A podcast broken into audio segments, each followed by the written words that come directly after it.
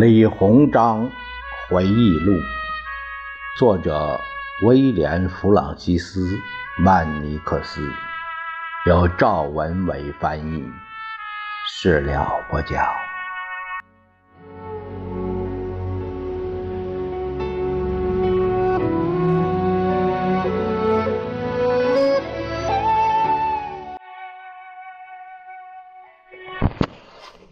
一个星期后。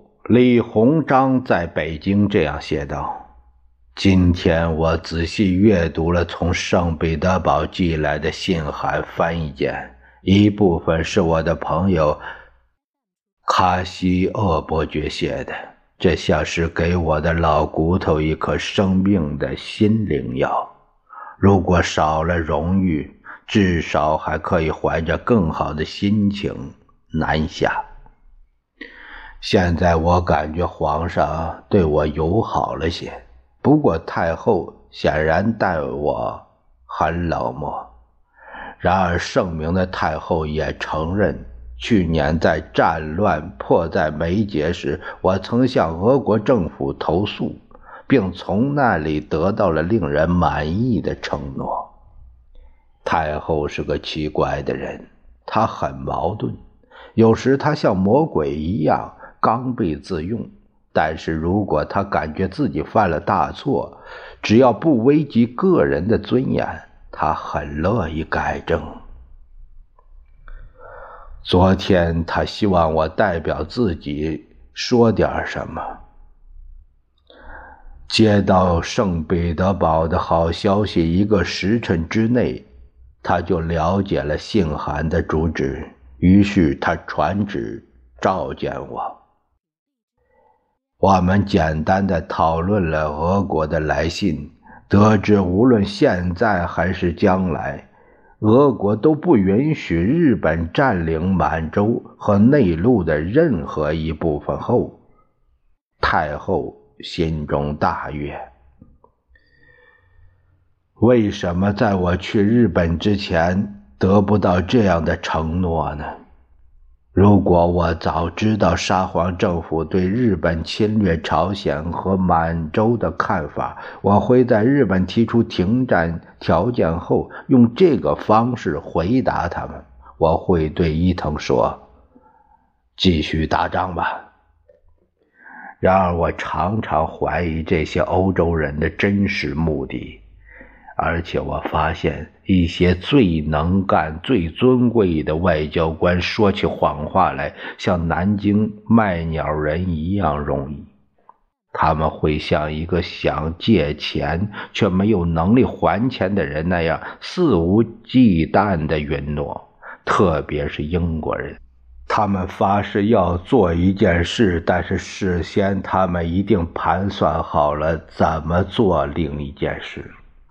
如果俄国是我们最好的朋友，同时也是最需要提防的敌人，他是我们的朋友，大不列颠法国也摆出一副朋友的姿态，希望成为我们更好的朋友。他是我们最大的敌人，因为俄国人所谓的命运走向迫使他这么做。他统治着整个北亚，并希望有朝一日对中国施加影响。他会帮我们赶走日本，因为他自己想进来。七月二十八日。我并不认为所有人都是坏人，即便是最坏的基督徒。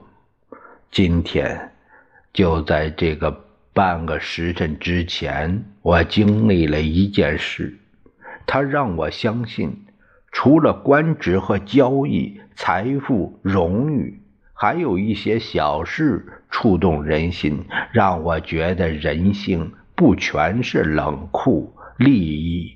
和虚假。今天这个衙门，我掌管了二十四年的衙门，来了一个高尚的教师团。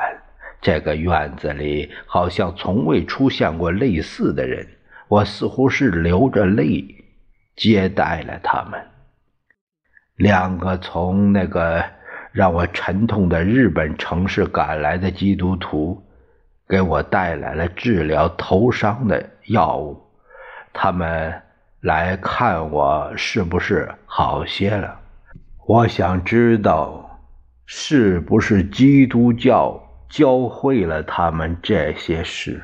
一定是。因为面对肉体疼痛时，日本民族总是表现得很坚强，而且日本人憎恨外来者，特别是中国人，因此一定是什么新思想进入了他们的头脑，才促使他们做这种事。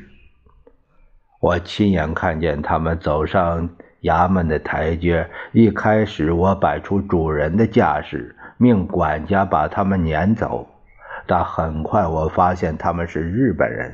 我纳闷儿，他们想从我这里得到什么？也许他们想见的并不是我。管家让他们进来，但是很长时间过去了，我们还没弄明白他们到底想干什么。因为那个男人说的日语可能是日本国的一种方言。我只能猜出几个词的意思。我差人去叫我的翻译。我惊奇地发现，日本当地许多教民曾经去病房探望我。这个陌生的人就是其中的一位。当时，一个疯子将子弹射进我的颅骨。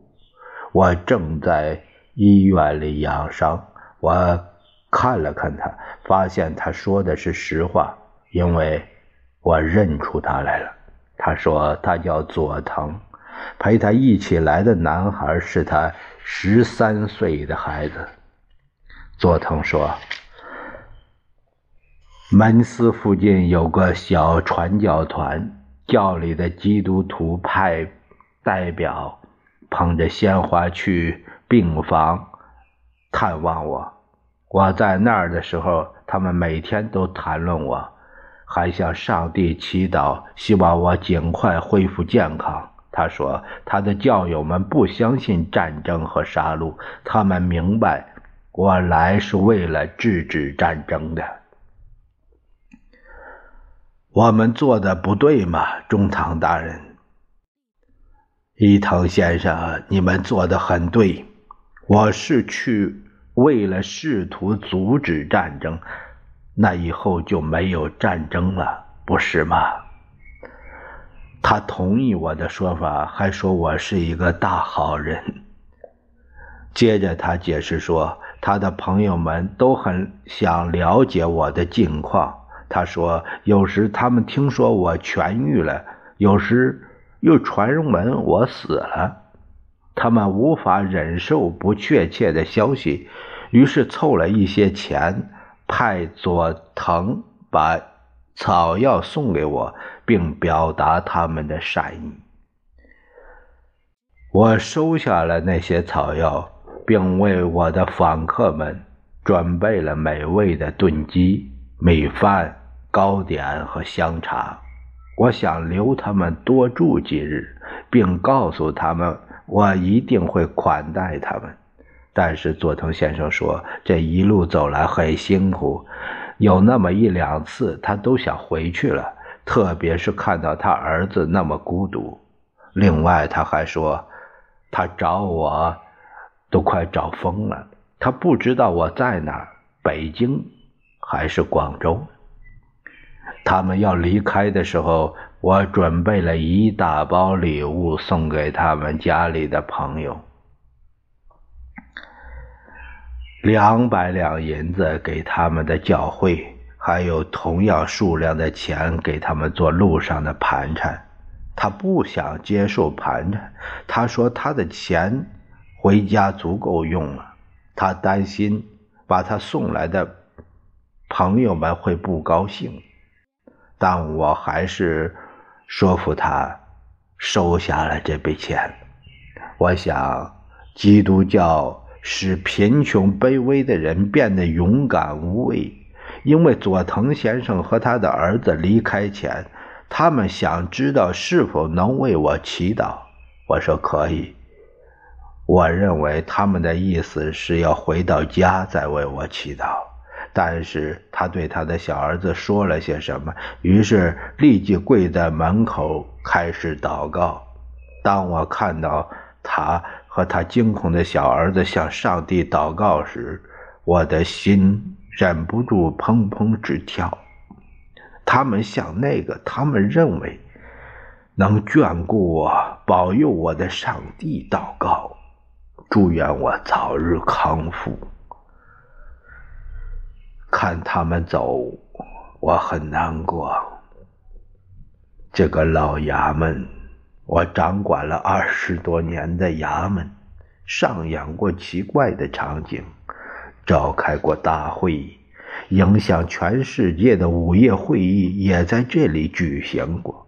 我接待过皇室、公爵、大使、公使、凶手、强盗，还有狡猾的。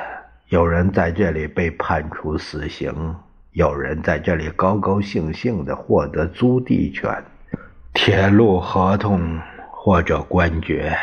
但是无论发生什么，不管这个事情的性质如何，我一直是这所房子的主人，直到半个时辰之前。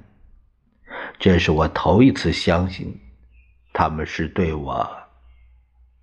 表示关切。李鸿章在写这些话时，不是衙门的主人了，他只是在这里当成他在天津停留时的总部。可怜善良的佐藤先生，从日本一路赶来，就是为了给我这个异教的老总督诵念基督教导词。我不知道，除了家人，是否还有什么人愿意为我做此类的事情？我不喜欢日本人，但是也许基督教会帮到他们。